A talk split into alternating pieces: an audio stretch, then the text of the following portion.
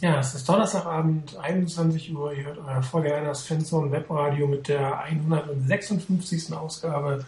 Das ist die Saisonabschlusssendung äh, in der Hoffnung, ähm, dass die kommenden Saisons besser werden als das, was wir diese Saison gesehen haben. Ich glaube, da hoffen wir alle gemeinsam drauf. Nichtsdestotrotz machen wir natürlich eine Saisonabschlusssendung mit auch relativ traditionellen Themen, äh, inklusive eines Awards. Hier wurde schon gehört, warum wir Awards vergeben, weil wir es immer machen. Ja. Und mit mir diese Awards werden vergeben allen deiner Chris. Hallo Chris. Guten Abend. Und äh, Moreno90 Rainer, hallo. Guten Abend zusammen. Chris, du bist gerade sehr leise gewesen. Ich war sehr leise. Extrem okay. leise. Das kann man ändern. Du bist im letzten Winkeltal äh, sozusagen hinter den Bergen rechts oder so. Okay. Besser? Nicht viel. Besser? Nicht viel. Vorhin beim Soundcheck war super. Ich habe nichts geändert. Ah. So, jetzt, jetzt ah, besser. Das ist gut. Irgendwas musst du doch geändert haben. Alles klar. Ja. Headset, jo, vor, dem, also, äh, Headset vor dem Mund bitte? hilft, hilft Wunder. Ah, wunderbar.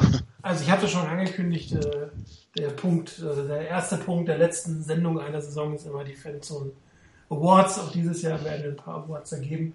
Auch wenn eigentlich das Team nicht wirklich einen Award verdient hätte, aber nichtsdestotrotz haben wir auch ein paar Kategorien, wo es sich tatsächlich lohnt, einen zu vergeben. Ähm, wir haben uns äh, wie jedes Jahr geeinigt auf eine Kategorie oder auf einen Sieger.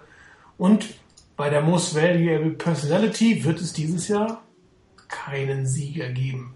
Ich glaube, keiner von uns hat jetzt irgendjemanden hier identifiziert, ich weiß nicht, wie es euch draußen geht, der es wert also gewesen doch, wäre. Doch, ich. Ja? Ich? Na? Ich hatte den Platzwart vorgeschlagen. Äh, wegen des Superrasens im.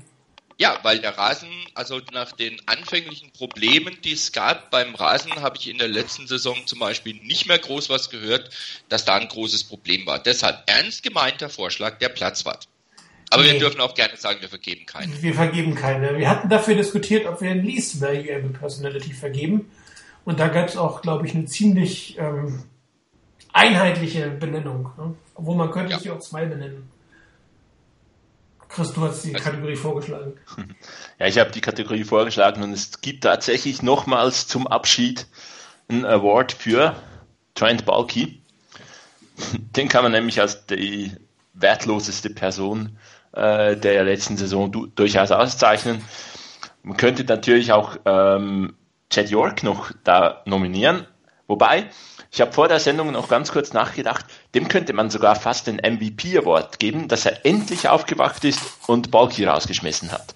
Ob das aber wirklich ein Award äh, wert ist, ja. Die, langsam, die langsamste Eisenbahn der NFL geht zumindest an Chad York, die wertloseste Person der 49ers. Und das ist jetzt irgendwie nicht Oscar-mäßig die falsche Person, die wir da äh, auszeichnen. Das ist Trent Balky. Ja, man könnte tatsächlich nächstes Jahr diskutieren, wenn es alles gut läuft, ob man tatsächlich York nominieren könnte, weil er hat ja doch, wenn auch spät, eine ziemlich kostspielige Entscheidung getroffen. Das muss man ja auch sagen, um das Team wieder in eine bessere Richtung zu geben. Aber das diskutieren wir nächstes Jahr um diese Zeit in der Hoffnung, dass wir dann vielleicht noch andere Award-Kandidaten außer Jet York haben. Ja, gut. Ähm, wie üblich, der Favorite Player des Jahres ist immer eine individuelle Entscheidung. Ähm, wir haben diesmal nur drei Votes gehabt, komischerweise. Zwei von unseren Mitradiokommentatoren haben sich dieses Jahr irgendwie so ein bisschen rausgehalten. Keine Ahnung, ob die keine Lust mehr auf uns hatten. Macht aber auch nichts. Ähm, vielleicht jeder seinen eigenen. Ja, ich fange mal an. Ähm, ich habe mich für Wide Receiver Jeremy Curley entschieden, der für mich quasi komplett aus dem Nichts kam. Ähm, mit dem hatte ich überhaupt nicht gerechnet. Den hatte ich auch so namentlich nicht wirklich auf, ähm, auf dem Schirm. Dann kommt der und ist gerade ein paar Tage dabei und wird letztendlich zum ja, sehr verlässlichen Receiver, der oft angespielt wurde, zumindest unter Gabbard, der danach aber auch, wenn er dann ins Spiel eingebunden wurde, doch auch noch vernünftige Leistungen gezeigt hat und das in einem insgesamt eher schwächeren Team. Hat mir persönlich sehr, sehr gut gefallen. Es gab noch ein paar andere, die ich da so in der Auswahl hatte, die mir durchaus gefallen hätten. Aber ähm, in dem Fall habe ich mich dann für Jeremy Curley entschieden. Chris. Ja, Favorite Player äh, muss ja nicht immer mit Leistung oder mit Überraschung ähm, verbunden sein, sondern einfach ein Spieler, den man mag. Und das ist bei mir jetzt von den äh, guten Zeiten eigentlich übrig bleibend ähm, Joe Staley. Ähm, ich finde, er ist einfach ein, ein cooler Spieler, ähm, bringt seine Leistung auch über weite Strecken immer wieder und äh, ja, ich mag den einfach, auch beispielsweise, weil er halt mal was sagt. Wenn er was sagt, dann hat das Hand und Fuß. Äh, diese Saison hat er sich einmal äh, zu Wort gemeldet, als darum ging, ähm, ob man Veränderungen will oder ob es Veränderungen geben wird. Und da war, ich fand das Interview wirklich gut, die Aussagen, die er gemacht hat. Und ich glaube, der ist ein ganz wichtiger Spieler und ich hoffe, der Favorite Player ist bei mir meistens so ein, ein Spieler, dem ich es auch gönnen würde, bei einem anderen Team zu sein, damit er einen Titel holt. Am liebsten natürlich, Favorite Player soll mit uns einen Titel holen. Das ist richtig. Ja, aber ich habe mich für die Forest Buckner entschieden, hat eigentlich einen relativ einfachen Hintergrund. Ich war ja in der Draft relativ stark dagegen, nochmal einen Defense-Line-Spieler zu nehmen und ich habe ja auch in der Mock-Draft auf NFL Talk einen völlig anderen Weg eingeschlagen, als die 49ers hier gemacht haben. Ähm, Nichtsdestotrotz muss man sagen, ähm, es war ein super Pick von, also was wie es jetzt aussieht von, von Trent Barkey. Er hat trotz der ganzen Widrigkeiten eine tolle Saison gespielt und ähm, ich fand das sehr beeindruckend, dass er sich eigentlich von allen, was da rum herum passiert ist, wenig, wenig beeindrucken lassen. Und daher, ob er jetzt auf Dauer mein Lieblingsspieler wird, weiß ich nicht. Äh, kommt bestimmt noch der eine oder andere dazu. Aber so, so ein bisschen auch eine Abliste zu leisten dafür, dass ich eigentlich gegen seinen Entwurf war, bei mir die Force Butler. Ja, Offense Player of the Year. Das ist äh, Quatsch, Rainer, willst du das dazu sagen? Ähm, ja, Offense Player of the Year war letztendlich mit einer knappen Mehrheitsentscheidung Carlos Hyde, der es in einer, wie du eben schon gesagt hast, schwierigen Saison geschafft hat, äh, trotz eines sehr vorhersehbaren Play-Callings beim Laufspiel immerhin fast 1000 Yards hinzukriegen. Wäre er nicht verletzt gewesen am Schluss, hätte er die 1000 Yards gepackt. Ähm, ich habe ihn auch gewählt und für mich hat er sich das einfach auch dadurch verdient, in dieser doch eher schwächelnden und, und ziemlich lahmen Offense dann so eine Leistung hinzukriegen, denke ich, da ist der Titel Offensive Player of the Year durchaus ein Trostpflästerchen dafür. Kommen wir zum Defense Player of the Year. Den Namen habt ihr eben schon mal gehört, Chris. Ja, hat eigentlich äh, Martin wirklich schon alles gesagt. Ähm, die Forrest Buckner kriegt einen Defensive Player of the Year Award. Ähm, ich finde, Awards kann man bei jeder Saison vergeben, egal wie schlecht sie ist. Es gibt immer wichtige und gute Leistungen, wichtige und gute Leute. Ähm, und es geht mir ähnlich. Ich war überhaupt nicht Fan davon, die Twin Towers zu holen. Ähm, speziell, weil man mit Arik Armstead jetzt nicht wahnsinnig einen, einen super Impact hatte. Und wenn man jetzt das mit, für Bulky-Verhältnisse anschaut, ist es eigentlich ein Draftpick mit gewaltigem Impact. Und naja, mich auch überrascht, dass er gleich so gut sich einbindet und dass er in einer Defense, die als Gesamtunit nicht wirklich äh, überzeugend war, als Rookie heraussticht. Das finde ich eigentlich wirklich bemerkenswert und da, daher ist das auch ein verdienter Award als Defensive Player of the Year. Ähm, ist wirklich auch eine Leistung, die mich persönlich sehr überrascht hat. Ich habe gedacht, kann eine solide Leistung bringen. Er hat wirklich tolle Leistungen gebracht und dafür gibt es Awards. Ja, Special Team of the Year haben wir uns jetzt endlich für Kyle Nelson entschieden. Ähm, hier hätte man sich auch den einen oder anderen noch mit dazu nehmen können, aber wirklich herausgestochen hat keiner, das muss man ja auch fairerweise sagen. Und ähm, dass Kyle Nelson nicht herausgestochen hat, heißt auch, dass er keinen Fehler gemacht hat. Ich glaube, er hatte keinen wirklich schlechten Snap in der ganzen Zeit. Ähm, das war eine wirklich ordentliche Leistung für einen Spieler, der irgendwie im unteren Halsgefüge der vor den vergraben ist. Und ähm, ich glaube, hat auch mal verdient, einer der aus der unsicher, unsichtbareren ähm, Personalgruppe sozusagen so einen äh, Award zu gewinnen. Ja, ich glaube, das ist bei den Special Teams Awards ja nicht der erste Sieger eines Long Snappers bei, bei uns. Ähm, wenn die Special Teams nicht wirklich gut sind, dann ist es eigentlich noch gut, wenn es keinen Slapstick gibt. Also irgendwelche Snaps, die nicht äh, auf Punkt sind. Und ja, daher war es meine Wahl auch, ja. Wunderbar, Rainer, dann darfst du den Surprise Player of the Year machen.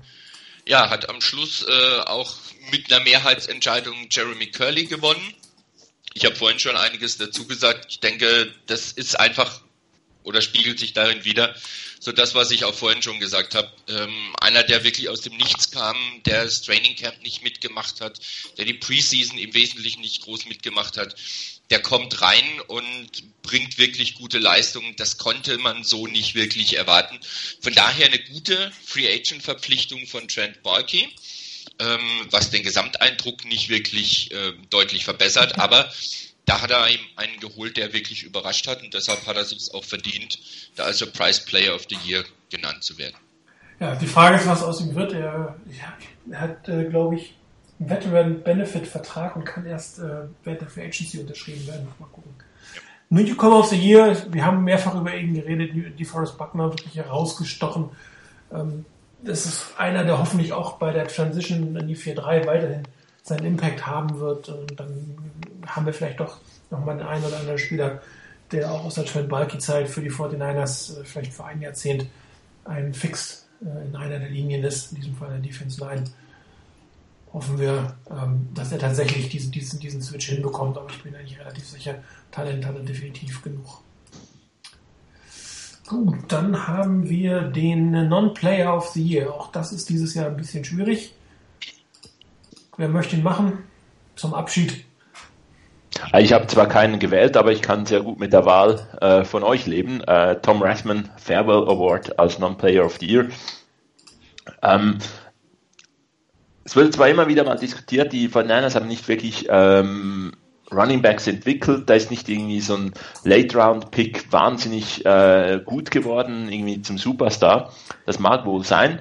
Ich fand aber die Running Backs der 49ers immer gut gecoacht. Da, da konnte auch irgendwie plötzlich mal Dujuan Harris und ähm, äh, Sean Drawn äh, auf dem Feld sein und da wurde zum, da, da ist zumindest was vom Run-Game gekommen. Und ich glaube, das ist auch irgendwo eine, eine Qualität von einem Coach, dass er in, in kurzer Zeit seine Spieler so hinkriegt, dass sie zumindest nicht negativ auffallen, dass sie zumindest eine gewisse Grundleistung bringen können.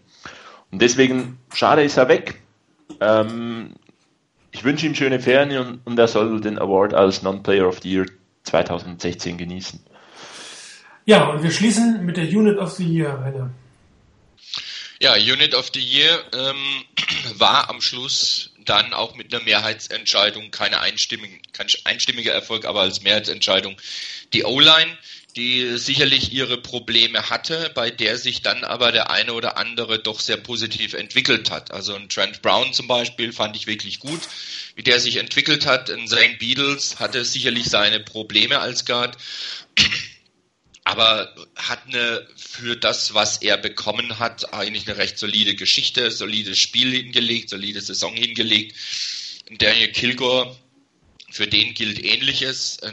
Joshua äh, Garnett hat seine Rookie-Probleme und ob er dann wirklich der verdiente First-Round-Pick ist, der er war.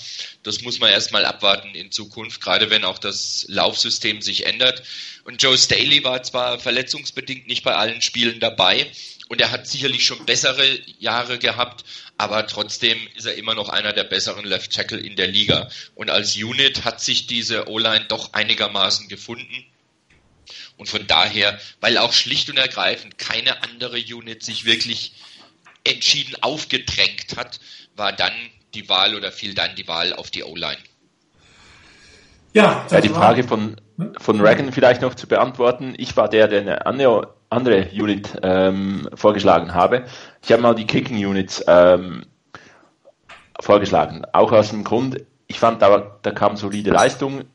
Es gab nicht wahnsinnig viele andere Units, die sich jetzt groß aufgedrängt hätten. Ähm, O-Line war schon nochmals eine, eine Stufe besser zumal auch äh, da nicht ne, die Stamm-O-Line ähm, 16 Spiele durchspielen konnte und dafür eigentlich wirklich von, von verschiedenen Leuten ganz gute Leistungen gebracht wurden. Ja, ich meine, die O-Line ist ja im letzten Jahr unfassbar stark kritisiert worden, weil sie auch wirklich schlecht gespielt hat. Und ähm, dieses Jahr ist sie ein Stück weit zusammengewachsen. Das war immer noch nicht das Beste, was man sich wünschen konnte. Aber ähm, gerade bei den Diskussionen um Kaepernick wird immer wieder die O-Line sehr stark kritisiert und das fand ich ähm, im letzten, für letzte Saison eigentlich zumindest im Mittel ein bisschen unfair, weil die haben zusammengefunden, sind, haben noch mehrfach sich auch verändern müssen. St. Bilis hat ja sogar noch Center gespielt und dafür hat sich die Linie, die, die wirklich so schwierige Zeiten hatte vorletztes Jahr, ähm, einigermaßen gut gefangen und Raum hat sich diesen Award verdient. Ich hoffe allerdings, äh, dass ähm, sich die, die nächste Jahr vielleicht der ein oder andere Unit deutlicher in den Vordergrund spielt, um diesen Award verdienen zu können. Am besten zwei, drei Units, die miteinander hart konkurrieren und alle verdient hätten, das zu gewinnen. Ich glaube, dann sind wir auf einer Position, wo wir die 49ers haben wollen. Nur ist die Frage, ob das nicht für 2018 vielleicht ein bisschen, ähm, wie man sagen, optimistisch gedacht ist. Aber optimistisch denken, ich glaube, das ist ein, ist ein guter Punkt, wenn wir zu unserem nächsten äh, Thema kommen, die ersten Wochen von Shannon und Lynch. Ähm, man fühlt sich so ein bisschen an 2011 erinnert, oder? Ja, gutes Stück, ja, auf jeden Fall. Es ist eine Art Aufbruchstimmung da. Ähm, nach, nach schlechten Jahren, gut, 2011 war es noch ein bisschen drastischer, da waren es längere, ähm, eine längere Durststrecke. Aber gerade weil halt auch sehr viel vorgefallen ist in den letzten Jahren und weil es viele, viele Veränderungen gab und jetzt den, den dritten ähm, Head Coach in drei Jahren und wenn du so willst, den vierten in vier Jahren jetzt hat, ähm, ist schon ein bisschen eine, eine, ja, eine ähnliche Stimmung da wie, wie 2011. Nicht in der Hinsicht, dass man jetzt vielleicht glaub, äh, gleich glaubt, ähm, hier könnte jetzt in, in ein, zwei Jahren der ganz große Umschwung kommen. Ich glaube, das, das sieht niemand wirklich so kommen. Ähm, aber es ist ein, irgendwie weht da ein bisschen anderer Wind. Ich habe es heute geschrieben ähm, in einem Thread. Ich habe heute Mittag die, ähm, die kurze 15-minütige Pressekonferenz von John Lynch bei der Scouting Combine mir angucken können. Und ich finde, das ist sehr erfrischend, wie der da agiert. Der war, der war locker, der war fröhlich, der hat locker und kompetent geantwortet und hat auch immer gezeigt, er will hier was bewegen, er will was in die Gänge bringen. Ähm, er hat irgendwann mal gesagt zwischendrin, ähm, ich möchte Gewinner haben. I want winners. Genau, genau. Das war so ein Kernpunkt von dem Ganzen. Und auch aus allem, was er gesagt hat, zeigt sich meiner Meinung nach, da ist was da, wo sich was bewegt, in eine richtige Richtung bewegt. Das war ähnlich genau gestern auch bei der Pressekonferenz, die Shanahan in Indianapolis gegeben hat. Da war das ähnlich. Beide sind, sind dynamisch an die Sache rangegangen. Beide wirken zumindest sehr kompetent. Und wenn sie das umsetzen können, prima. Ich glaube, es gibt ja noch nicht wahnsinnig viel zu bewerten. Ähm, aber eine Frage habe ich mir vor der Sendung gestellt. Hat Balki bei der Combine jeweils auch gesprochen? Gab es auch irgendwie Pressekonferenzen mit Balki? Ich, ich, kann mich ja. nicht daran erinnern. Ich meine, ähm, ich meine ja, weil bei der Combine eigentlich äh, immer, wenn es irgendwie geht, Head Coach und General Manager vor Ort sind und die haben zumindest mal einen Pressetermin. Außer also ich Scott McClure jetzt. Gut, wobei der hat einen Todesfall in der Familie, aber bei dem hieß es ja, ja er, gut, klar, er, hätte sowieso, er hätte sowieso nicht auf der Combine sprechen dürfen, da ja. hat er irgendwie Maulkorb von den, von den Ja gut, das, das ist ja, eine, das ist ja eine, eine Sondersituation, aber ansonsten meine ich, dass es das auch in den letzten Jahren gegeben hat, dass da, also nicht vielleicht nicht jedes Jahr, aber ich meine, dass Barkey als auch bei der Combine gesprochen hat. Ja, also ich habe, ich habe, kann mich erinnern an äh, Jim Harbaugh, der, der da gesprochen hat. Ich kann mich vor allem auch an äh, Chip Kelly erinnern. Ich erinnere mich nicht an Trent Balky, dass er da gesprochen hat. Aber ähm, es lässt sich wenig be beurteilen, was, was bisher so gelaufen ist von, von Shanahan und Lynch. Das, was ich aber höre und das, was man so ein bisschen mitkriegt, ähm, das, das wirkt wirklich toll. Also ähm, diese die Pressekonferenz bei der Präsentation, das war ja auch schon wirklich eine lockere Sache. Ähm, man hat gemerkt, da, da ist ein Team dabei, äh, die wollen zusammenarbeiten, die wollen zusammen was erreichen, wollen zusammen was aufbauen. Und äh, schlussendlich, ja, das glaube, das kann richtig gut kommen, muss sicherlich Geduld haben. Ich glaube aber, es kann in der NFL wirklich schneller gehen, als man, als man denkt.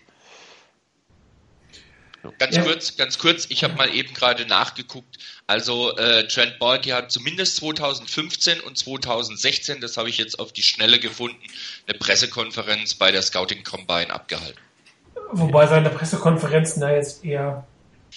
Das ist ein anderes Thema. Da, darum ging es ja jetzt nicht. Ja, wobei man sieht das ja auch. Was, was, was, soll, was, was es war bei der Scouting Combine und stand halt auch vor der Presse. Was, was sollen die anderen auch? Ich meine, sieht man ja auch an John Lynch. Er hat jetzt irgendwie alle vier Top Quarterbacks über den Klee hinweg gelobt. Ich meine, der, der werden die, die natürlich nichts rauslassen, was, was inhaltlich ähm, einen Hin Hinweis geben könnte, in welche Richtung das Team geben wird. Es ist sehr viel Blabla, da wird kein Spieler ähm, schlecht gemacht in dem Moment. Das sind natürlich mehr oder weniger Standardgeschichten bei den 49ers.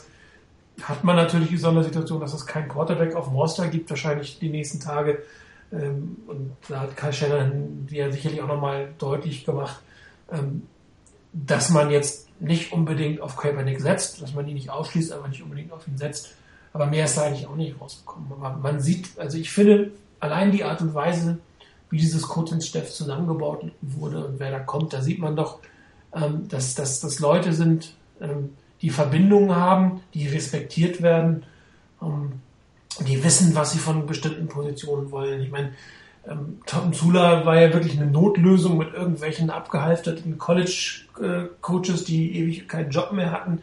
Und äh, auch Chip Kelly hat ja jetzt nicht den, den Top-Staff zusammenbekommen in irgendeiner Form. Und ähm, wenn ich mir das so angucke, kann das jetzt nicht nur an den Yorks gelegen haben, weil jetzt funktioniert es ja. Das gehört natürlich dazu, dass, dass diejenigen, die in einer verantwortungsvoller Position sind, ähm, die entsprechenden Verbindungen haben und, und, die auch wertgeschätzt werden. Und ich glaube dann, dass es fast wichtiger ist, wer ist Coach und General Manager, als wer ist Owner.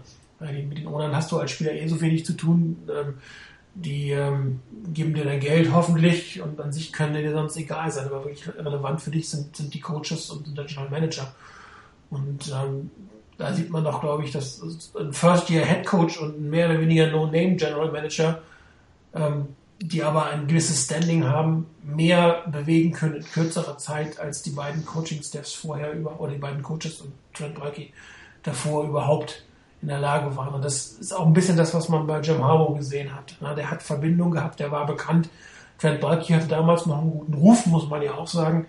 Und ähm, dann kommen die Leute auch zu dir. Gut, die von Niners haben unter Harbaugh natürlich auch extrem gut bezahlt.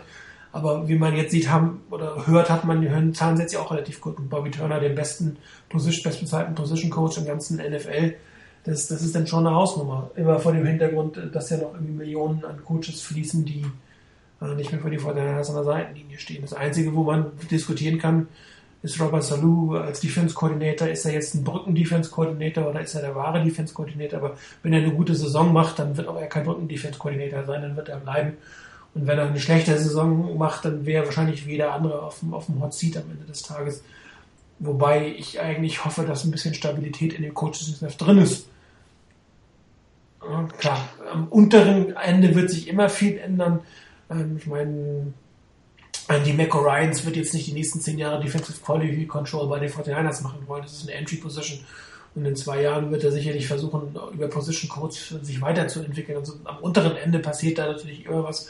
Aber ich hoffe, dass zumindest im oberen und mittleren Bereich des, des Code, der Coaching Rankings für eine gewisse Zeit Stabilität ist.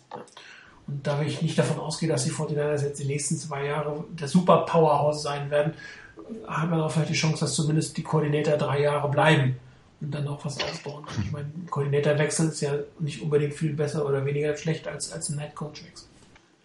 Wobei natürlich ähm, da ich immer ein bisschen an das Beispiel Mike McCarthy ähm, erinnert werde, dass äh, ein Koordinator auch plötzlich nach einer katastrophalen oder schlechten Saison weg sein kann.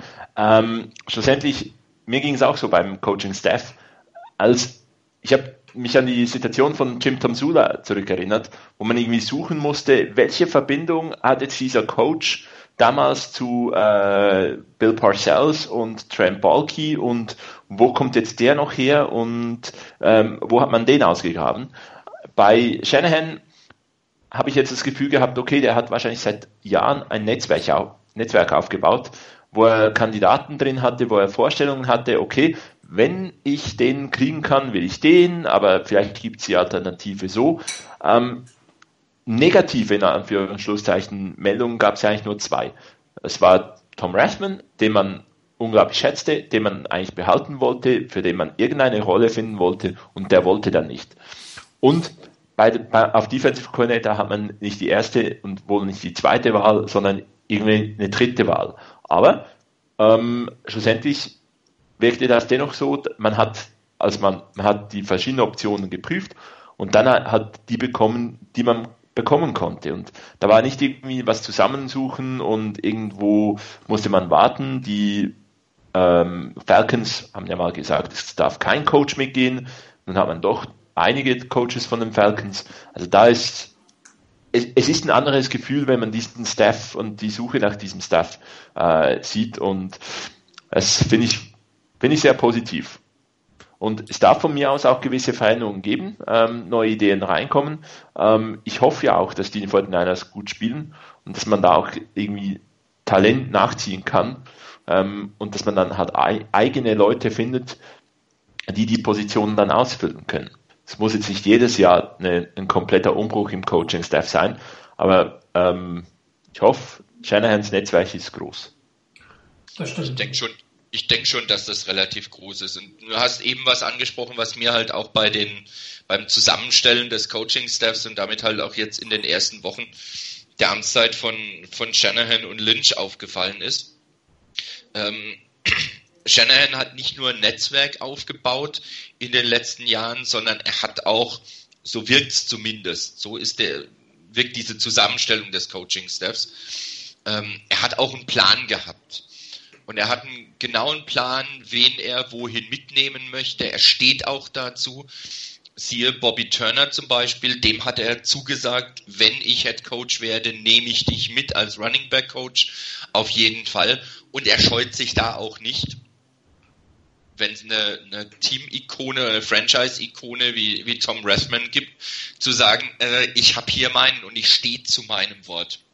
Ich bin loyal gegenüber meinen Leuten, denen ich das versprochen habe. Jetzt ergibt sich eine etwas ungünstige Situation, aber ich biedere mich hier nicht der, der Fanbase an, ich biedere mich hier nicht irgendwelchen anderen Leuten an, indem ich sage, okay, da ist einer wie Tom Rathman, der natürlich auch gute Arbeit leistet, so ist es ja nicht, aber okay, dann nehme ich den und die Zusage, die ich Bobby Turner gegeben habe, die schreibe ich in den Wind. Ich glaube, das ist auch etwas, was bei, bei den Coaches und möglichen Kandidaten, wenn irgendwann eine Position neu zu besetzen ist, die auch gut rüberkommt. Der Mann steht zu seinem Wort. Der, der wirft auch jemanden mal raus oder, oder trifft auch mal eine unpopuläre Entscheidung um eben zu zeigen, hier, ich habe dir mein Wort gegeben und das machen wir auch. Ähm, dass natürlich ein Bobby Turner für die Art, wie Shanahans Offense, gerade der Laufangriff funktioniert, wahrscheinlich viel besser geeignet ist als Tom Rathman, der einen ganz anderen Laufstil auch trainiert hat. Äh, das ist nochmal ein anderes Thema. Aber trotzdem, er ist bei seinem Mann geblieben. Er hat ein Netzwerk, er hat einen Plan, auch wenn Plan A nicht aufgeht, dann nimmt man Plan B. Und gerade mit dem Defensive Coordinator ähm, Robert Salou oder Salah, wie manche auch sagen, ich glaube, Dan Quinn hat Salah gesagt. Er heißt aber, glaube ich, Salou. Zumindest ist das bei den 49ers irgendwie mal bei so einem ja, ich weiß, ich, hab, ich weiß, ich habe es gesehen, aber irgendwo hatte letztens Dan Quinn ähm, hatte, glaube ich, Robert Sala gesagt. Aber ist ja jetzt egal. Auf jeden Fall der Mann, dessen Nachname S-A-L-E-H geschrieben wird und der Defensive Coordinator ist bei den Niners. Das ist ja jetzt auch keiner, der von irgendeiner Resterampe kommt oder irgendeiner, den man geholt hat, sondern das ist ja einer, der, der ja diese Defense, die die Niners spielen wollen und für die auch ein Gus Bradley gestanden hätte, wenn man ihn bekommen hätte, der diese Defense kennt, der in dieser Defense ja auch groß geworden ist im Coaching. Das heißt, das ist einer, der sollte die grundsätzlichen Prinzipien kennen und das ist natürlich auch nichts Verkehrtes. Ähm, ist immer noch besser, als wenn du irgendeinen holst, der halt mal den Job machen soll. Also was, was Bobby Turner angeht, muss man natürlich, das hat glaube ich nicht nur was mit ihm, er hat ihm versprochen, sondern ich, ich gehe davon aus, dass er natürlich den einen oder anderen Vertrauten braucht, den er lange kennt, wo ein Klar. langes Verhältnis sich aufgebaut hat und wo ein junger Coach vielleicht auch so eine Art Mentor brauchte, an den er sich in bestimmten Situationen wenden kann. Und den nimmst du dann natürlich mit an die Situation, egal kostet es, was es wolle. Ja, spielt mit rein. Genau, und man sieht, wenn man sich den Coaching-Staff anguckt, der ist relativ jung, dieser Coaching-Staff. Und äh, da brauchst du wahrscheinlich auch als Coach jemanden, ähm, dem du weißt, was du ihm sagen kannst oder der dir vielleicht auf eine Art und Weise Dinge sagen kann, wie es sonst kein anderer tun würde in der Situation. Und das braucht man halt manchmal, um da nicht vielleicht völlig äh, losgelöst oder abgehoben in irgendeiner Form zu enden. Und daher kann ich das durchaus verstehen, wenn man bestimmte Vertraute hat, dass man dann Opfer bringt. Weil ähm, es macht ja keinen Sinn, wenn man, wenn man hier ihn in eine Situation setzt, in der er sich nicht wohlfühlt. Und äh, das wollen wir auf gar keinen Fall. Ist, da, da, hat man nichts gewonnen von der Verpflichtung. Und, ähm, ich meine, was wird es bringen, wenn man äh, Joe Montana, der kein guter Coach ist, Entschuldigung, Joe, aber wenn, wenn, ich, wenn man irgendeinen Spieler, der zwar der beste, der populärste Mann ist, der aber die Spieler nicht weiterbringt, der nicht passt, der nicht zum Gefüge passt, ist eigentlich wie wenn, wenn man einen Spieler hat, der jetzt einfach überhaupt nicht in, in das Konzept passt, mhm. dann kann er noch so populär sein, dann bringt es einfach nichts, den zu halten. Dass, äh, dass man auch, äh, dass er Vertraute geholt hat, ich meine, das zeugt auch davon, dass es ein Plan ist. Ich weiß nicht, wie viele Leute wirklich von Tom Sula damals ausgesucht wurden, wo er wirklich gesagt hat, mit dem Coach will ich unbedingt zusammenarbeiten oder ob da nicht einfach irgendwie die Restaurante der NFL einfach äh, durchgegangen wurde. Ähm, wer sich beworben hat und in diesen Staff wollte, der konnte einen Job kriegen. Äh, das, ja, es hat wirklich ein komplett anderes Gefühl, das ich hier habe. Ja gut, dann hat er natürlich Spieler mitgebracht oder Coaches mitgebracht, ehemalige Spieler, äh, die auch dazu geführt haben, dass jetzt, äh, er Mitchell sich dafür entschieden hat, zu den 49ers zu gehen trotz der Geschichte, weil er halt bestimmte Verbindungen zu Leuten hatte. Und ähm, auch da wieder ein Netzwerk aufgebaut, was hinterher nützt, um nicht nur Coaches zu kriegen, sondern um Spieler zu kriegen. Und das ist halt etwas, was die 49ers äh, seit Harbo eigentlich nicht mehr hatten. Und äh, man muss natürlich jetzt mit den Harbo-Vergleichen auf, äh, aufpassen. Das sind zwei unterschiedliche Typen. Und äh, Harbo hat eine bessere Ausgangssituation, als es jetzt Kai Shanahan hat. Aber zumindest von der Basis wie gearbeitet wird. Und das auch im Zusammenhang mit John Lynch, ähm, der ja nun, wie gut er als GGM ist, das werden wir nie nicht wissen. Nie ist Quatsch, werden wir in nächster Zeit nicht wissen, das werden wir erst in ein, zwei Jahren beurteilen können. Aber ähm, auch er hat natürlich eine völlig andere Angehensweise, er bringt eine andere Kultur ins Team. Und ich glaube, wir haben uns oft gesprochen über Leaks und über äh, merkwürdige Geschichten. Da damals diese Rock Locker Room Geschichte, die Hälfte des Teams war dem alten, die andere war dem neuen. Ähm, man hat uns gefragt, wann redet Trent Baalke denn mit Colin Kaepernick? Das hat irgendwie Wochen oder Monate gedauert, bis da ein Gespräch letzte Saison stattgefunden haben. Und hier kommt einfach eine andere Kultur, nämlich ein Spieler, der vielleicht auch Sachen hineinbringt, die er gerne als Spieler erlebt hätte oder von die er als Spieler auch erlebt hat und sagt, ja, das ist gut. Ja, und natürlich aber auf der anderen Seite bestimmte Grenzen setzen kann, weil er einfach die Erfahrung hat. Und diese, diese Veränderung der Kultur ähm, ist, glaube ich, auch ein wirklich großer, großer Schritt, den die 49ers oder das ist der Schritt, den die Fortinanders diese Saison schon gehen können, dass sie ihre kompletten Art zu arbeiten, ihre Kultur, Umgang mit Spielern, äh, mit Fans, mit Medien einmal komplett auf den Kopf stellen und da ein neues Verhältnis hinkriegen. Und dann ist es natürlich auch leichter, durch die schwierige Phase gemeinsam zu gehen. Wenn du das nicht mit von oben herab und arrogant machst, sondern wenn du wirklich versuchst, die Leute mitzunehmen, und dann wird dir vielleicht auch mal das eine oder andere schlechte Jahr, was bestimmt noch kommen wird, oder vielleicht jetzt kommt, auch verziehen werden, weil du einfach ein, ein faires Miteinander hast und vielleicht auch eine Kultur siehst, oder das Entstehen siehst, was eine Winning-Kultur werden kann. Und das bringt, glaube ich, oder das ist die Chance jetzt mit John Lynch. Ob er wirklich in der Lage ist, Spieler gut zu bewerten oder ob vielleicht andere für ihn die Spieler bewerten und er tatsächlich diese, diese Kulturgeschichte primär in den Vordergrund, das muss man einfach sehen. Aber auch das ist natürlich eine Verpflichtung ähm, aus dem Nichts heraus. Die hatte gesagt, die 49ers müssen irgendwie immer was, was anderes machen als alle anderen, aber so im Nachhinein bin ich jetzt wirklich nicht unzufrieden.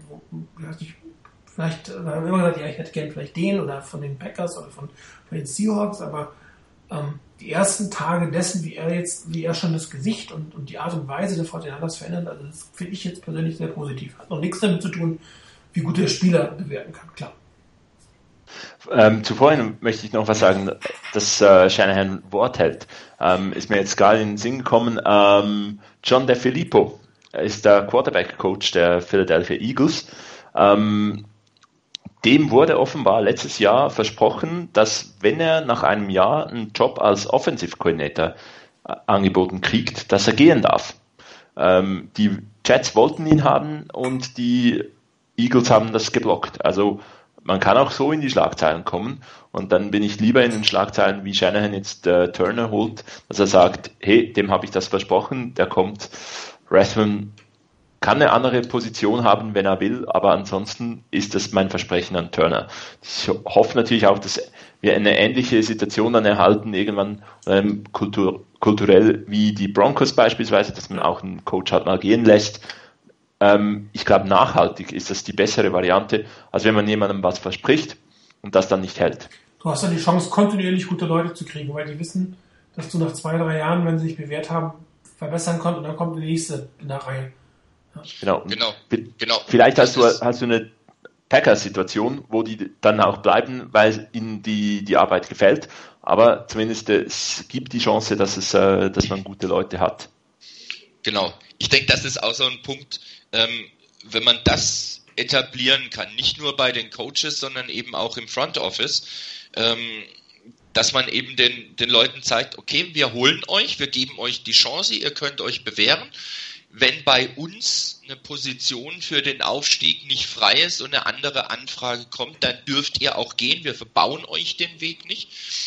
Und das kann eben, wie gesagt, wie das eben schon richtig gesagt hast, genau dazu führen, dass unter Umständen irgendwann mal Leute sagen, ach nee, also den besseren Job brauche ich jetzt vielleicht nicht. Ich bin zufrieden mit dem, was ich hier habe. Hier läuft die Sache, ich kenne mich aus und so weiter. Ich bleibe noch. Und entweder ergibt sich eine Chance bei mir, hier in meinem Team, dass ich da nach vorne komme oder wenn ich in ein, zwei Jahren vielleicht nicht weiterkomme, weil der Posten vor mir in der Rang, in der Hierarchie höher als ich, weil der immer noch besetzt ist, ähm, dann kann ich immer noch gehen, weil dann wird ein anderes Team vielleicht mich noch wollen. Und dann kann man da immer noch gehen. Also ich denke, das ist auch so eine, wenn man es jetzt mit dem großen Wort Kultur ähm, überschreiben möchte, auch etwas, was, denke ich, dazugehört, deinen Leuten zu zeigen, ihr habt die Chance bei uns nach oben zu kommen, ihr habt die Chance besser zu werden, aber wenn eine andere Chance da ist, wir verbauen euch die Chance nicht. Wir sind nicht die Sackgasse, in die ihr reinrennt. Und das ist halt auch ein Zeichen für andere, die man irgendwann mal holen wird, nach dem Motto, wir holen die und oder wir wollen dich haben. Und der denkt sich, ja, gut, ne, komme ich da in eine Sackgasse, dass ich da nicht mehr rauskomme oder nicht mehr weiterkomme. Das ist auch eine ganz andere Geschichte, wenn du weißt, da wird das auch belohnt. Und wenn du gute Arbeit leistest und jemand anders dich will und du im Team selber, in der Franchise selber nicht weiterkommst, dann lassen die dich im Zweifelsfall auch gehen. Siehe auch die Geschichte jetzt bei den, bei den Broncos mit Adam Peters. Ne? Natürlich bringt auch diese ganzen Rahmenbedingungen, die, die äh, Shanahan und Lynch in der Lage waren zu verhandeln, nämlich ihre sechs Jahresverträge, das kommt ja nicht von ungefähr. Ja. Zum einen konnten sie das quasi verlangen nach dem Motto, ich will das haben, wenn du, wenn, wenn du mich haben willst, musst du mir das geben. Und auf der anderen Seite bringt das ja auch etwas in die Franchise hinein, was sie das vier Jahre nicht mehr hatten, nämlich Stabilität. Und äh, eine stabile Franchise ist immer einfacher, hat glaube ich immer einfacher, gute Leute anzuziehen, als etwas, wo so viel Veränderung ist. Und darum sind diese Verträge, auch wenn sie für Jörg wahrscheinlich, vielleicht hat er sie sogar, oder vielleicht waren sie auch nicht mal präsent, vielleicht weiß er selber, inzwischen, dass er Stabilität braucht und dass er die auch nur bekommen kann durch diese Art und Weise. Ja, also weil nochmal so viel Geld für Coaches nach ein, zwei Jahren rauszuwerfen, das wird er nicht. Ähm, es sei denn, es war ein kompletter Fehlgriff und jeder sieht, dass es ein kompletter Fehlgriff war. Dann, dann wird auch da sicherlich eine Veränderung stattfinden.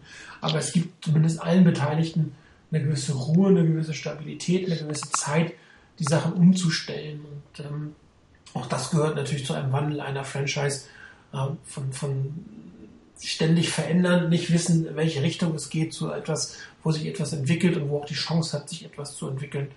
Und äh, dass man dann wirklich irgendwann in eine Situation kommt, dass man nach diesem einen Rebuild dann nur noch reloadet und nicht ständig irgendwie was Neues machen muss. Also ich denke auch, das, was du eben gesagt hast, äh, klar, Shannon und Lynch konnten ihre Verträge wirklich diktieren. Die konnten klar sagen, äh, kommen wir nicht mit einem Vierjahresvertrag, sondern wir wollen da sechs Jahre. Und ich denke auch mit dem an Gehalt, es wird nicht unbedingt blanko gewesen sein, nach dem Motto, tragt ein, was ihr wollt. Ich unterschreibe alles, das sicherlich nicht, aber die werden sicherlich nicht schlecht verdienen, beide. Ähm, das ist eine Sache und gerade das, du hast eine gewisse Sicherheit, dass du mehr als ein, zwei Jahre kriegst. Wenn sich nämlich nach ein, zwei Jahren dann doch rausstellen sollte, dass dieses ähm, jetzt im Moment noch sehr dynamisch wirkende Duo ein komplettes Loser-Duo wäre, was keiner von uns hoffen möchte, hoffen wird wahrscheinlich, ähm, und dann du sagen musst, okay, jetzt müssen wir halt die vier Jahre, die noch übrig sind, von dem Vertrag halt auch wieder schlucken und nochmal mit was Neuem anfangen.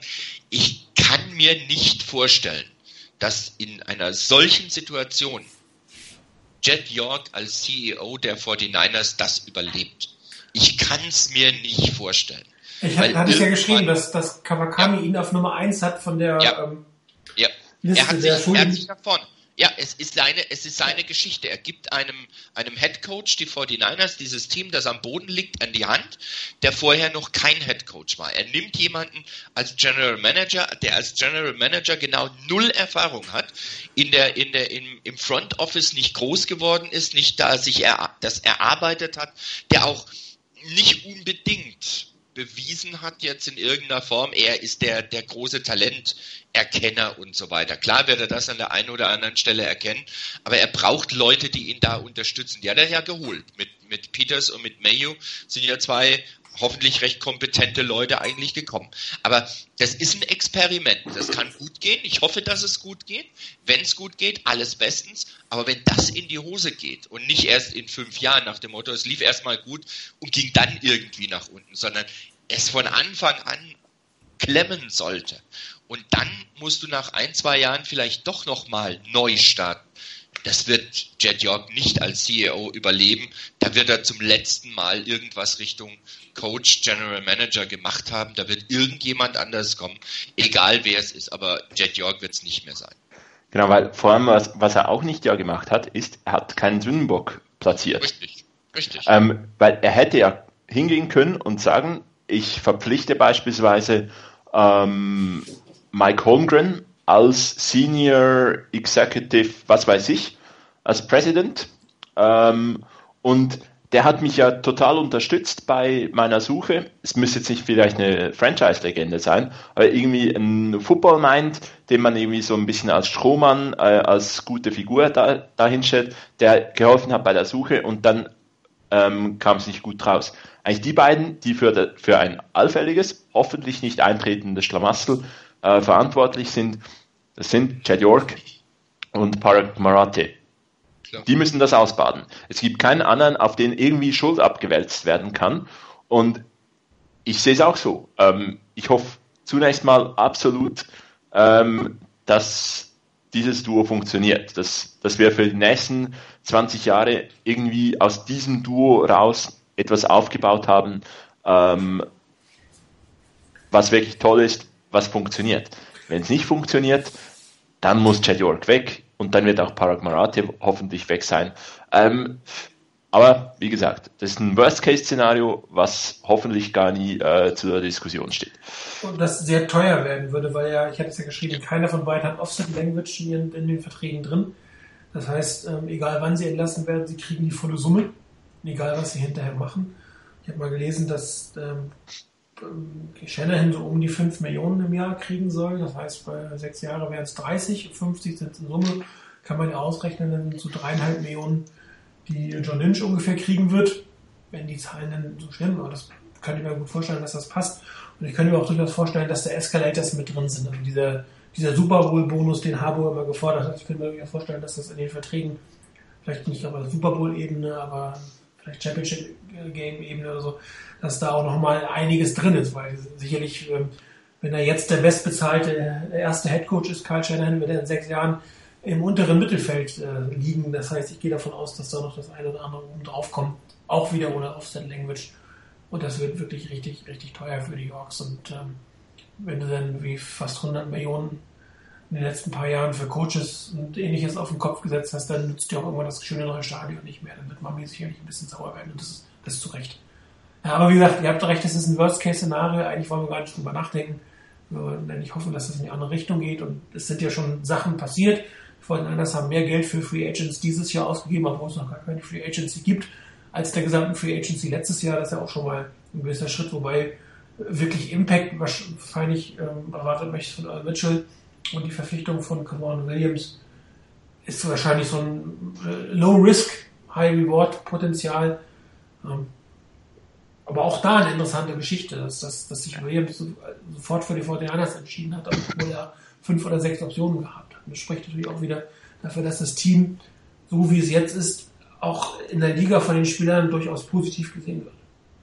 Genau, ich, ich finde den Punkt vor allem wichtig, dass es im Moment noch nicht irgendwie die Hammer-Blockbuster-Verpflichtung äh, gibt. Das ist ja sondern klar, die Free Agency hat noch nicht mal begonnen. Ähm, wen soll man denn da holen? Irgendwie ein Spieler, der von einem anderen Team entlassen wird, der wurde da auch wegen irgendeinem Grund entlassen. Das, das kann nicht der Topstar sein. Ähm, aber sowohl Mitchell als auch Williams, die haben beide Optionen gehabt, die nicht in San Francisco liegen. Und ähm, man hat die gekriegt. Also man hat offenbar ein Standing trotz der schlechten Saison, äh, trotz der ungewissen Situation. Also ich weiß ja nicht, wie jetzt das Duo Shanahan ähm, Lynch funktioniert, ähm, dass Spieler kommen wollen. Jetzt bei äh, Earl Mitchell beispielsweise, die Dolphins wollten ihm nicht äh, 4 Millionen zahlen, wir bezahlen ihm 5,5 Millionen. Äh, das gehört jetzt halt auch zu der Situation dazu, dass, dass man etwas äh, Geld auf den Tisch legen muss und das ein gewisses Argument sein muss. Ähm, aber es wirkt so, als ob Mitchell genau der Typ Spieler ist, den äh, man fürs neue System braucht, das ein, bisschen, ein fehlendes Puzzlestück ist und dass man den dann ziemlich äh, gezielt holt vorbei Zeiten, wo man sich fragt, ähm, weshalb man da einen Darnell Dockett holt, weshalb man irgendwie einen Reggie Bush holt und Konsorten, die dann eigentlich gar nie einen Snap für die 49ers spielen, ähm, sondern wirklich gezielt, den Spieler will man, den Spieler braucht man und von daher bin ich, finde ich vor allem das Signal, dass man sich gegen andere Teams durchsetzen kann und dass man Spieler holen kann, die man wirklich will, äh, sehr positiv. Das darf man nicht äh, falsch bewerten, dass äh, wir bei den Top Free Agents vielleicht dann nicht immer funktionieren. Ähm, Ausblick vielleicht eben auf Alshon Jeffrey, der ja, glaube ich, gesagt hat, dass er zum Contender will. Dann fallen natürlich die 49ers eher raus. Ja, ich denke, ich denk, das ist auch gerade bei Earl Mitchell so ein Thema. Ähm, ich meine, da waren ja noch, ähm, ich glaube, die Broncos und die Seahawks, die einen Vertrag angeboten haben, die ihn gerne geholt hätten.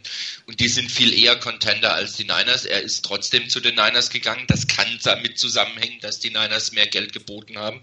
Es kann aber auch, so wie Mitchell zum Beispiel gesagt hat, auch damit zusammenhängen mit dem, wer als Coach da ist. Also ein Jeff Sconina zum Beispiel oder ein Demico Ryans, die kennen ähm, Earl Mitchell und er hat ja auch gesagt, das waren die, die mich auch bewogen haben, dahin zu gehen. Auch, dass die Niners anscheinend in den Vertragsgesprächen und in dem Interview, das sie geführt haben mit ihm, wohl auch gesagt haben, von wegen, sie wollen ihn, um, damit er auch ein, ein Stück weit Leadership mitbringt. Du kannst nicht nur mit jungen Leuten arbeiten. Und wenn dann äh, Mitchell mit seiner Erfahrung kommt, da ist er jetzt auch schon, hat auch eine 3 vorne dran stehen im Alter, ähm, das ist einfach einer, der dann auch gleich eine gewisse Rolle einnehmen kann. Ob er die über die ganzen vier Jahre einnehmen kann vom Vertrag, das ist ein anderes Thema. Aber wenn er in den nächsten zwei Jahren dabei helfen kann, dass die, D-Line das System verinnerlicht, versteht, was da ist, weil er kennt das im Großen und Ganzen schon. Wenn das da, da hilft, wenn er dann im Lockerroom noch dazu eine gewisse Führungsposition einnimmt und die, die jungen Leute um ihn herum besser macht und auch darauf vorbereitet, so eine Rolle einzunehmen. Hervorragend, ist doch super. Ich glaube, das ist einer der, der, der wichtigsten Punkte. Nicht unbedingt, dass er jetzt die, der spielerische Megastar ist, sondern dass er das System kennt, dass er eine Führungspersönlichkeit ist, ähm, dass er, wie, wie ähm, Lynch gesagt hat, von der Art her die Kultur der 49ers, was sie versuchen zu installieren, prägt.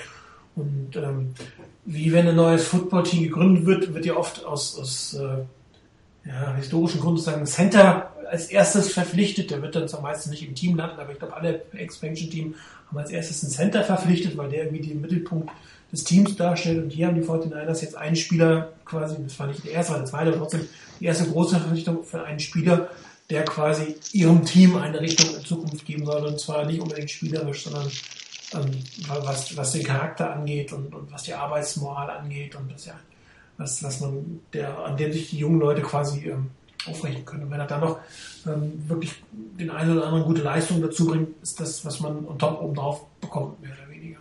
Ich meine, richtig interessant, äh, weil es ja jetzt eigentlich erst ab, ähm, ja, heute in der Woche geht's los. Heute ist der zweite, ne? Äh, ja. Am 9. Ja, genau, heute in der Woche geht's los, Free Agency. Und ähm, dann wird man tatsächlich sehen, ähm, welchen Weg die 49ers einschlagen. Weil ich meine, sind ja schon mit dem einen oder anderen in Verbindung gebracht worden. Ich glaube, der teuerste sozusagen war äh, Ashton Jeffrey, mit, mit dem die 49ers in Verbindung gebracht wurden. Und, ähm, meine, das muss man auch sagen. Sie haben, wenn sie Kaepernick cutten oder wenn, wenn er geht, haben sie 45, 95 Millionen Dollar Cap Space und äh, das Spending die, äh, geht jetzt wieder los, die Spending-Periode. Also das Geld musst du schon irgendwann auch mal ausgeben. Und äh, natürlich nicht alles auf einmal, aber wenn du es schaffst, die eine oder andere Position jetzt in der Free Agency gut zu adressieren, dann hast du nicht ganz so viel Druck auf der Draft, die jetzt kommt und ähm, kannst dann darüber vielleicht noch die eine oder andere Position setzen. Und man hat das ja gesehen, wir hatten es schon mal besprochen, Atlanta hat, glaube ich, innerhalb von vier Jahren mehr oder weniger ihr gesamtes Team von, von der Super Bowl, die da gegen die 49ers ausgetauscht und Jay ist wieder mit dem Super Bowl Team da. Und das geht dann, und sie waren auch mittendrin jetzt nicht wirklich schlecht. Also richtig schlecht. Die waren mittelmäßig, na, dann wieder gut. Und man sieht, wenn man wirklich gute Verpflichtungen hat, gute Coaches hat, gute Drafts hat, dann geht das relativ schnell, dass man ein Team in eine bestimmte Richtung bringen kann. Man kann ja auch davon ausgehen, dass jetzt nicht alles schlecht ist an Fortinanders Roster. Da wird sicherlich der eine oder andere dabei sein, der uns überraschen wird. Und gut, für den Rest dauert es halt ein, zwei Jahre, bis man durch ist, bis man vorher die Tiefe hat im Kader.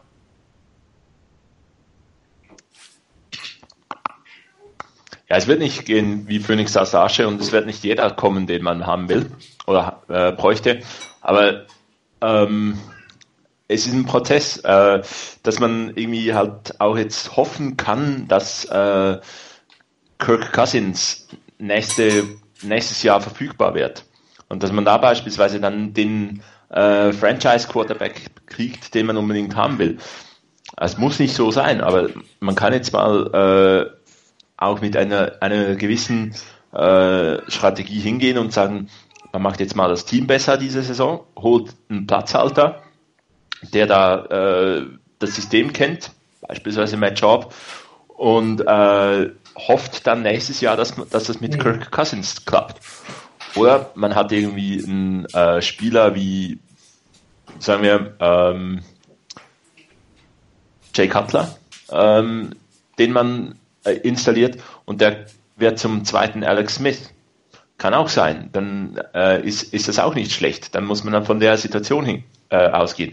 Ich finde, das ist so ein bisschen die ähnliche Situation wie die von äh, vom Defensive Coordinator. Äh, ich denke nicht, dass man den geholt hat, zum, um Platzhalter zu sein, sondern den, dem hat man, den haben wir geholt, um ihm eine Chance zu geben. Wenn er sich durchsetzt, dann wird nächste Saison, falls äh, ein Big Fanjo oder sonst irgendwer verfügbar ist, wird es gar keine Diskussion geben. Wenn Jay Cutler ähm, wie ein Halbgott spielt auf Quarterback, wird nächste Saison niemand nach äh, Kirk Cousins schreien, ähm, sondern hat man die Lösung. Also von daher, es wird sicherlich interessant zu sehen sein, ob die 49 auch ein bisschen einen anderen Aufbau des Teams äh, finden oder suchen. Äh, nicht irgendwie mit äh, 17 fünften Runden Cornerbacks äh, in die Saison gehen, sondern was so ein bisschen der, der, der Masterplan ist, wie ein Team von John Lynch aussehen soll. Ja, was die Quarterbacks angeht, ähm, wenn dieses Jahr quasi nicht der potenzielle Franchise-Quarterback geholt wird, dann äh, gibt es natürlich in jedem Kirk Cousins nächstes Jahr noch mehrere Optionen. Garoppolo wird dann Free Agent. Ähm, es gibt drei oder vier Quarterbacks, die theoretisch in den Top Ten, zumindest wenn man sie äh, heutiger Sicht bewertet, würden sie dieses Jahr wahrscheinlich Top Ten Quarterbacks gewesen oder werden hätten sein sollen, irgendwas. Und ähm, da gibt es natürlich dann gerade auf der Situation nächstes Jahr noch ganz andere Optionen, die wir heute noch gar nicht sehen. Wenn man sagt, ähm, ja, ich habe keinen dieses Jahr, der es werden will, und dann hat man vielleicht einen, der besser spielt als erwartet, muss man dann gucken, ob man sich dann äh, nochmal jemanden holt. Aber auch ein Jake Cutler ist natürlich jetzt nichts für die, für die lange Zukunft. Das ist auch eher eine Brücke für zwei, drei Jahre. Aber das ist halt eine Diskussion, wie, wie gut oder wie schlecht spielen die 49ers, also wie hoch draftet man nächstes Jahr und hat man eine Chance, eine von den drei, vier Top-Quarterbacks zu draften. Das ist ja die Frage, ob man dann überhaupt noch äh, Kirk Cousins in Betracht zieht, der dann 20, 22, 23 Millionen pro Jahr kosten wird oder ob man dann Jungen, also es ändert sich halt jedes Jahr die Situation. Das kann so halt schwer begreifen, schwer, schwer ähm, voraussagen, wie es jetzt aussieht. Man kann erahnen, welchen Weg die 49ers gehen wollen, je nachdem, wen man dieses Jahr auf Quarterback einsetzt. Aber genau weiß man dann, wenn die Videooptionen nächstes Jahr sind. Ich meine, vielleicht einigt sich Cousins ja doch mit, mit, mit, den, mit den Skins. Ich meine, wenn er eine gute Saison spielt, eine sehr gute Saison spielt, kann es natürlich sein, dass da dann ähm, es nächstes Jahr mit den Vertragsverhandlungen deutlich einfacher wird, weil dann die Summen, die, die, die Washington bietet, höher sind, als was sie jetzt bieten. Das ist viel zu viel ähm, Wendt und Abers, die da drin stehen, um, um wirklich sagen zu können, was macht man denn nächstes Jahr, wenn es dieses Jahr nicht so ganz klappt. Es ist ja so, so, unmöglich zu sagen, was diese Saison in der Free Agency passieren wird. Äh, für die 49ers, man hat so unglaublich viel Cap Space, dass man so unglaublich viel investieren könnte.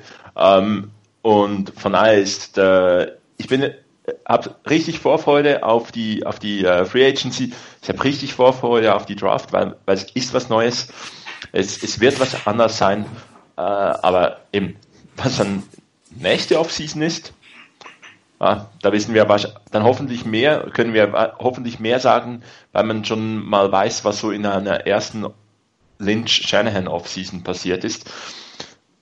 Aber ähm, ja, bei der Free Agency dieses Jahr, um auf dieses Jahr zurückzukommen, hoffe ich natürlich sehr stark, oder ich bin weiterhin der Meinung, die Top 5, vielleicht Top 10 ähm, Free Agents, da muss man wirklich vorsichtig sein. Klar, ein Alshon Jeffrey, der wird, würde helfen. Äh, ich glaube aber einfach, dass man da so unglaublich viel überbezahlen muss, dass das dann irgendwann äh, nicht die Leistung ist, die man sich von so einer Verpflichtung irgendwie erhofft kombiniert aus der Hoffnung, was, was äh, geliefert werden sollte und was bezahlt wird. Ähm, aber ich denke, die 49ers werden da noch ziemlich aktiv sein. Also, ähm, das hat ja, das hat John Lynch auch ähm, mehr oder minder angekündigt, dass die äh, Niners relativ aggressiv in der Free Agency sein werden.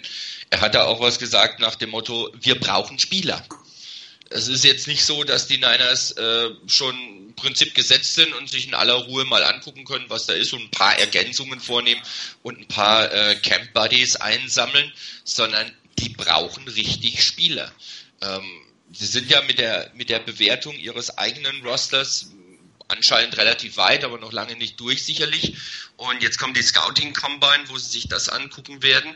Und dann geht's in die Free Agency rein. Also da muss man auch andere Spieler bewertet haben, schon ein, Stück weit. Und von daher wird sicherlich interessant äh, sein zu sehen, was die Niners da machen, wo die Niners draufgehen, wo die Niners all in gehen eventuell. Ob es einen richtigen Kracher gibt am ersten Tag der Free Agency gleich. Oder ob es vielleicht drei, vier, fünf Free Agents sind, die vielleicht nicht zu den Top 5 oder Top 10 zählen, aber direkt danach eigentlich einsortiert werden. Das ist noch alles ziemlich in der Schwebe. Also da gibt's halt jetzt mit, mit der Kombination Shanahan und Lynch noch überhaupt keine Erfahrungswerte. Und wie du es richtig gesagt hast, nächstes Jahr kann man das schon ein bisschen eher vielleicht abschätzen, wie da der Weg ist und wie da das Roster wieder aufgebaut werden soll, in welcher Richtung. Ähm, das muss man abwarten. Aber ich denke, dass die Niners in der Free Agency durchaus aktiv sein werden und wir werden ähm, mit Sicherheit mehr Verpflichtungen und mehr Bewegungen erleben als in der letzten Saison. Ja, jetzt haben ja mehrere Punkte. Ich gehe jetzt erstmal noch auf El, ähm, Jeffrey Elston, Gottes Willen. Elston Jeffrey ein, bevor wir dann die, die Frage von Niners Ulm nochmal beantworten. Also ähm, ich sehe es nicht so wie Reagan, der jetzt sagt, er wär, würde zu Unruhe führen, er ist zu gut. Ähm, wenn, wenn das dein Konzept ist, dann wirst du ja nie ein schlechtes Team durch gute Spieler ergänzen können und wirst eigentlich auch nie ein gutes Team werden. Und ähm, wir haben ja mehrfach diskutiert, dass, dass gute Spieler andere Spieler besser machen. Und wenn du Probleme auf der Quarterback-Position hast und gute Wide Receiver hast, dann kann das dem entgegenkommen. Genau wo wie ein guter Quarterback nicht so gute Wide Receiver wieder besser machen kann. Und das ist so ein bisschen ich glaube, das kann man nicht sagen, wir sind zu, zu schlecht für ihn. Das ist ein relativ junger Spieler, der noch ähm, ein paar Jährchen vor sich hat und der auch sicherlich bewusst, wenn er in so eine Situation weiß, dass er ein, zwei Jahre vielleicht nicht in dem Top-Team spielt, aber dann die Chance hat, wirklich aus seinem Team was zu machen und, und das mitzugestalten. Ähm, diese Argumentation, für mich passt das eigentlich nicht. Und ähm, man muss ja auch sagen, mit, mit Hyde, wenn er denn gesund ist, auch ich habe ihn hier viel kritisiert, aber es geht eigentlich eher um seine, seine Gesundheit, die mir Sorgen macht, als um das, was er spielt. Aber wenn er dann gesund ist, ist ein wirklich guter Running Back äh, da. Und mit äh, Torrey Smith hat man den Speedster für die Außenseite und mit Alshon Jeffrey hat man halt den Receiver für die Mitte und für die mittleren Distanzen. Also die hätten ein relativ gutes die Trio, die 49ers. Ja, wenn man dann vielleicht noch einen, einen oder anderen Jungen auf der Slot-Position hat oder Jeremy Curley wieder für die Slot-Position gewinnen kann, dann sieht das bei dem Receiving Core schon relativ gut aus. Und dann kannst du natürlich auch mit einem Quarterback, der nicht im oberen Spektrum spielt, noch einiges bewegen und ähm, die Defense auch nicht durcheinander bringen. Wenn du, wenn du sagst, ich bin zu schlecht für gute Spieler, dann wirst du nie wirklich gut. Also ich kann dieses Argument nicht ganz nachvollziehen. Die Frage ist, ist ähm, Jeffrey wirklich der richtige Spieler? Grundsätzlich. Er hat ja viel Verletzungspech gehabt, Potenzial ist sehr, sehr hoch, definitiv. Ähm, wenn die gesundheitlichen Probleme vorbei sind, dann sollte er das auch wieder hinkriegen. Ähm, ich glaube auch, dass Shanahan ziemlich gut in der Lage sein wird, dieses Duo Smith und, und Jeffrey so einzusetzen, dass, dass es was bringt. Und das wäre für mich so ein Kandidat, wenn man ihn nimmt, wo man Verträge gibt, die sehr viel auf Incentives basieren, äh, mit Rosterboni, mit Rosterboni arbeiten, wegen seiner Gesundheit oder auch wegen seinem, seiner Sperre, die er gehabt hat, dass man da irgendwie die, die Salary Cap organisieren kann. Aber das wäre sicherlich ein Spieler, Typ, den die Fortinanders lange nicht mehr hatten, groß, schnell, ähm, durch die Mitte wirklich was reißen kann, ähm, der sicherlich auch dann nochmal dafür sorgen kann, dass dann Vince McDonald ein bisschen mehr ähm, ins Spiel eingebunden werden kann. Und das, das hat dann schon Potenzial. Daher würde ich mir schon wünschen, dass es wirklich gerade auf der Wide Receiver Position, wenn man nicht den Draft-Weg gehen will, wenn man nicht sagt, ich hole mit der Nummer zwei einen der beiden Top Wide Receiver, was natürlich auch möglich ist, dass dann wirklich eine, eine, eine Nummer 1 als, als äh, Wide Receiver wirklich den, dem Team sofort helfen würde. Auch wenn es natürlich nicht sofort zum, zum Playoff-Contender wird. Dann nochmal die Frage von, von Bernd. Ähm, gibt es eine Möglichkeit, auf Kirk Cousins zu kommen? Die Möglichkeit besteht nur dann, wenn die Redskins mit den 49ers in Verbindung treten oder andersrum. Also das, dadurch, dass Exclusive Tag vergeben wurde, besteht nicht die Möglichkeit von Cousins Verträge selbst zu verhandeln. Wenn du den normalen Franchise-Tag bekommst, dann kannst du quasi mit einem Team verhandeln über einen Vertrag und dann gehst du, äh, dann geht das Team, das weiß, welchen Vertrag es mit dem Spiel ausgehandelt hat und versucht mit dem anderen Team den Trade auszuhandeln. Das geht jetzt nicht.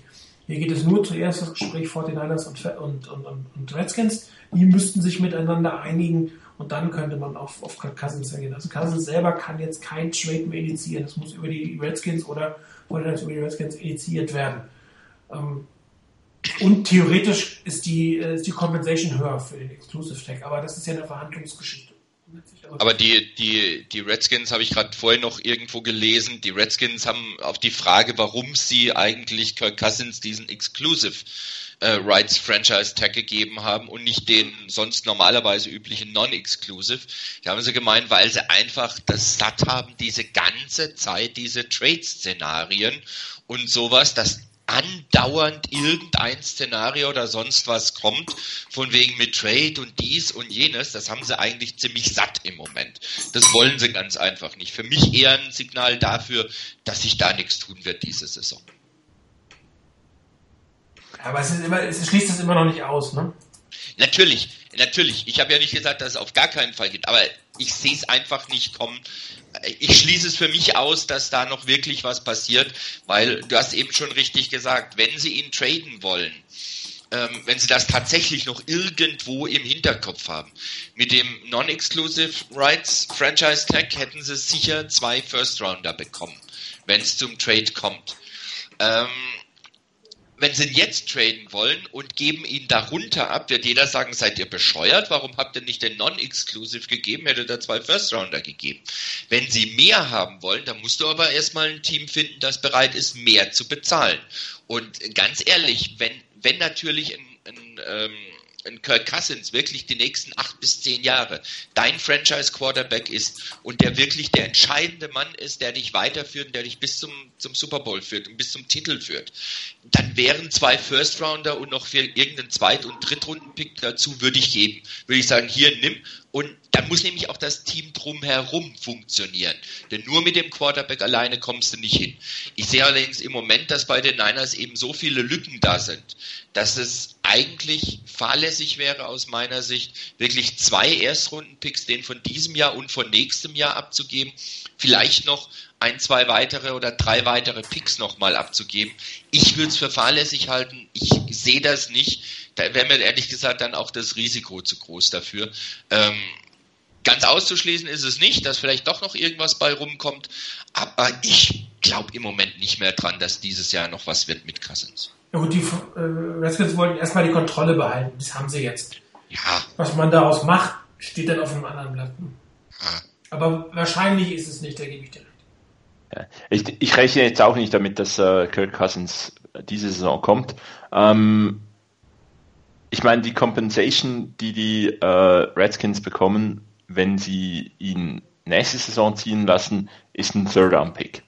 Das ist jetzt nicht wahnsinnig viel, aber man hat, man muss es so einrechnen, dass man sagt, ähm,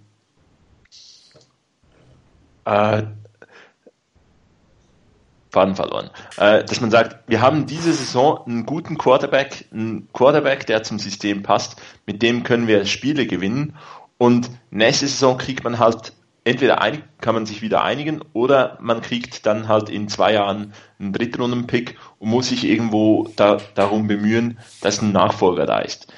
Ich wäre jetzt nicht wahnsinnig schockiert, wenn die, wenn es eine Draft-Situation ergibt, so ähnlich wie die ähm, Denver Broncos mit, äh, mit Lynch dieses, äh, diese die in der letzten Draft, dass die, dass Washington irgendwann ähm, für einen Quarterback nochmals hochtradet, dass man sagt, okay, wir haben diese gewissermaßen unsichere Situation mit, ein, mit Kirk Cousins, ähm, dass man sich da auch ein Stück weit darum bemüht, vielleicht in der zweiten, äh, in der, am Ende der ersten Runde noch irgendwen zu kriegen, ähm, dass man da einen Quarterback holen will. Ähm, aber da, das kann dann auch sehr stark mit der Dynamik der Draft abhängen. Äh, da gibt es immer dann wieder gewisse Runs, wo man sieht, okay, ist es möglich, dann einen der, der Top Quarterbacks beispielsweise plötzlich noch zu holen oder halt nicht. Was haben die eigentlich für einen Pick? Die Washington 17. Ja, das könnte, könnte jetzt beispielsweise auch eine Strategie sein, von 17 irgendwo auf 25 zu gehen und da dann ähm, die Sean Watson zu holen. Klar, ich meine, wenn die sich davon äh, damit äh, abfinden, jetzt schon, dass Cousins nächstes Jahr nicht mehr da sein wird, dann wird man irgendwas tun müssen. Völlig klar. Auch das wird man sehen, wie die Draft-Strategie, wie die Draft-Strategie von Washington sein wird ähm, wo man vielleicht ablesen kann, wie es da längst geht. Ich meine, wenn die irgendwie ähm, in Runde 5 dann irgendwie, keine Ahnung, irgendeinen unbekannten Quarterback holen, dann kann man davon ausgehen, die rechnen eigentlich vielleicht doch damit, ihn zu behalten. Wenn die tatsächlich aggressiv äh, einen neuen Quarterback suchen, dann kann man davon ausgehen, dass sie wirklich dieses eine Jahr mit dem Spielen werden vorbeigeht. Ich meine, auch ähm, eine Draft von, von einem Quarterback früh diese Saison müsste ja für Washington, sind wir eigentlich beim Washington Redskins äh, Radio, ähm, müsste nicht unbedingt heißen, dass, äh, dass Kirk Cousins unbedingt weg sein muss. Kann dann ein bisschen eine Situation werden in die Richtung äh, Jimmy Garoppolo, ähm, Tom Brady oder ähm, Aaron Rodgers, Brett Favre. Aber ähm, eben, ich glaube, da gibt es auch noch wahnsinnig viele, viele Optionen, die da offen sind und eine dieser Optionen kann sein, dass Kirk Cousins 2018 zu den 49ers kommt. Diese Saison, gebe ich euch recht, äh, bin ich mit euch einig, wird es wahrscheinlich nichts werden. Ja, vor allem, es müsste ja jetzt bald über die Bühne gehen. Macht ja keinen Sinn, dass irgendwie durch die hm?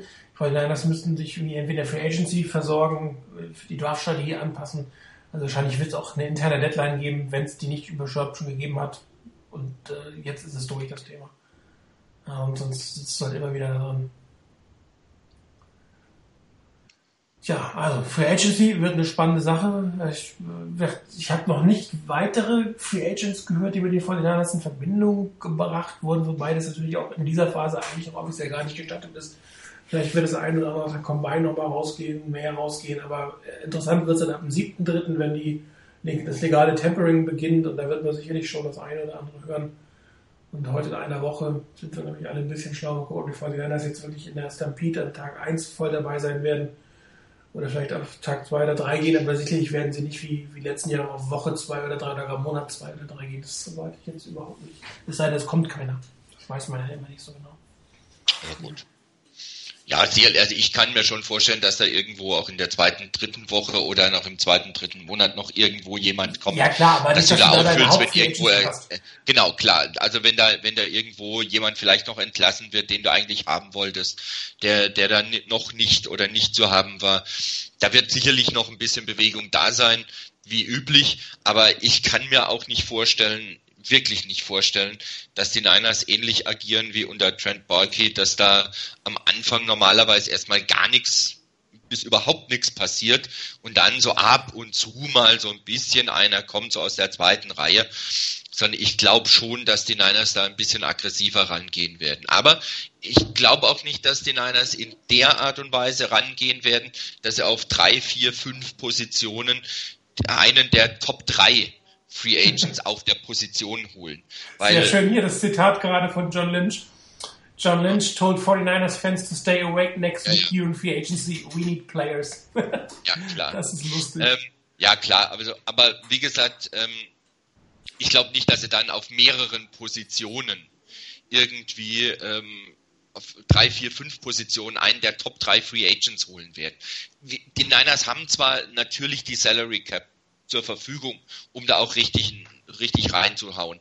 Aber auf der anderen Seite, die Niners brauchen viele Spieler.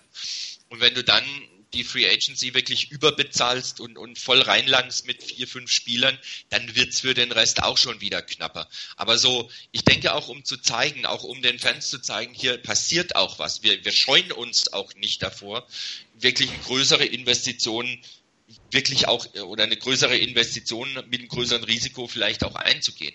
Kann ich mir schon vorstellen, dass so ein, zwei, vielleicht auch drei wirkliche Kracher dann auch kommen, wo man sagt, oh, guck mal, der ist zu den Niners gegangen und nicht zu irgendeinem anderen Team und den haben viele andere wohl auch gewollt. Das kann ich mir schon vorstellen und dann denke ich aber auch, dass dann eben kontinuierlich auch aus der zweiten Reihe immer mal jemand kommt, weil du brauchst auch Tiefe in deinem Roster. Und wenn du die Tiefe nicht hast, dann nutzen dir die Starter auch nichts, weil wenn einer ausfällt und du hast einen riesigen Leistungsabfall, das kann es auch nicht sein. Also ich denke, das wird ein ganz ordentlicher Mix werden. Und weil vorhin die Frage kam mal, ich glaube von Reagan war das auch, ähm, Free Agency Draft eher Richtung Defense oder eher Richtung Offense. Ist schwer abzuschätzen im Moment. Das kommt denke ich wirklich darauf an, wer ist verfügbar und wen kannst du kriegen und vor allen Dingen, wie ist die Einschätzung der Niners bezüglich der Rookies. Ähm, das wird, denke ich, Auswirkungen haben auf die Free Agency. Ähm, wenn du der Meinung bist, du hast in einer relativ tiefen Klasse mit Pass-Rushern zum Beispiel ähm, wirklich gute Chancen, einen wirklich guten Mann zu kriegen über die, über die, über einen Draft, äh, dann musst du nicht in der Free Agency voll reinlangen Umgekehrt, wenn du der Meinung bist bei einer anderen Position, nein, im Draft ist es nicht so toll, da musst du vielleicht in der Free Agency mehr reingehen. Ob das jetzt Offense oder Defense ist, das ist dann wieder von Position zu Position von der Einschätzung her abhängig. Ich glaube, da kann man ganz schwer was voraussagen, ob es da einen Schwerpunkt gibt, diese Saison Defense, nächste Saison Offense oder umgekehrt, oder ob das punktuell eher ist. Ja. Wir sind, glaube ich, alle, ja. Ich bin für die Option bin äh, weder für die Option Offense noch Defense, äh, sondern einfach gutes Team. Äh, wie gesagt, äh, Keda mit den einig. Wir brauchen Spieler und warum brauchen wir gute Spieler? Und da kann man überall investieren. Äh, der Job als GM der 49ers ist eigentlich beispielsweise in der Draft meiner Meinung nach ganz, ganz nett. Denn eigentlich egal welche Position, äh, auf welcher Position es einen guten Spieler gibt, den kannst du holen. Mit guten, sehr guten Spielern machst du dieses Team besser. Und von daher im Moment, so wie ich das, das äh, Roster beurteile, nämlich wie ein ziemlich äh, bekannter Schweizer Käse, ähm, kann man, kann man alles holen. Da kann, es wird wahrscheinlich wirklich früh eine Verpflichtung geben, auch um ein bisschen für, um, für die Aufbruchstimmung, um ein bisschen Kontrast auch zu setzen. Ich hoffe da nicht, dass es irgendwie auch einfach eine, eine völlige Über, äh, Investition ist. Aber ich, ich bin einfach gespannt. Gewisse Vorfreude ist mittlerweile da. Die, die Skepsis zu Beginn, die noch aus den letzten paar Jahren da war, ist ein bisschen verflogen und es ist wirklich auch eine gewisse Vorfreude da. Fragt sich jetzt natürlich, mit welchem Schweizer Käse die 49ers vergleicht. Sag mir das irgendwann mal, dass ich den nicht kaufe. Der muss ja dann unglaublich schlecht sein. Nee, ich meine mehr, der, der, der ziemlich viele Löcher hat. Qualitativ, das, was da ist, kann, ist dann noch gut, aber es also, fehlt halt. Das, das, der Käse um die Löcher ist in Ordnung, meinst du? Genau. Na, okay. Hab ich verstanden. Ja, ich glaube, wir werden eigentlich durch für heute, oder? Wir sind einmal komplett durchs Programm durch. Mehr Vorschau auf die Free Agency können wir eigentlich kaum machen. Ähm, ja, wir hatten ja gesagt, das ist die Saisonabschlusssendung. Wir haben noch nicht geplant, wann es eine neue Sendung gibt, äh, spätestens um die Draft herum. Allerdings könnten wir natürlich auch überlegen, ob wir während der Free Agency Phase, wenn sich was Interessantes tut, nochmal eine Sondersendung so in zwei Wochen machen. Ansonsten bin ich im März relativ schwierig ähm, zu reichen, würde ich sagen, ich bin kaum da. Äh, das heißt, wenn wir eine äh, mit Free Agency Sendung machen, dann wäre es in zwei Wochen. Ansonsten rund um die Draft mit unserem Mock Draft, die wir immer machen und Draft Vor- und Nachbereitung. Wir möchten uns bedanken für die Treue in der Saison, die ihr uns gehalten habt. Ähm, alle zusammen machen wir jetzt ein bisschen Footballpause, zumindest was das Radio angeht. Und wenn die für die ersten Wochen Free Agency vorbei sind, glaube ich, grundsätzlich mal ein Stück Footballpause. Und dann geht die Vorfreude wieder los, spätestens zu den Camps und zur neuen Saison. Und dann sind wir mal gespannt, äh, mit welchen 90 Spielern Shanahan und Lynch in das Camp im Sommer gehen werden und welche 53 am Ende des Tages da sein werden. Ob es ein Colin Kaepernick noch macht oder nicht, wir haben das Thema heute außen vor gelassen. Ich glaube, es ist auch so ziemlich alles gesagt, was man zu dem Thema sagen konnte und geschrieben, was geschrieben wurde. Wir müssen einfach abwarten, was die nächste Zeit passiert. Ähm, ja, vielen Dank fürs Zuhören, euch beiden vielen Dank fürs dabei sein. Eine schöne Offseason. Wir melden uns rechtzeitig, wenn wir eine Sendung machen, dass ihr den Donnerstag dann vereinbaren können. Bis dann. Ciao.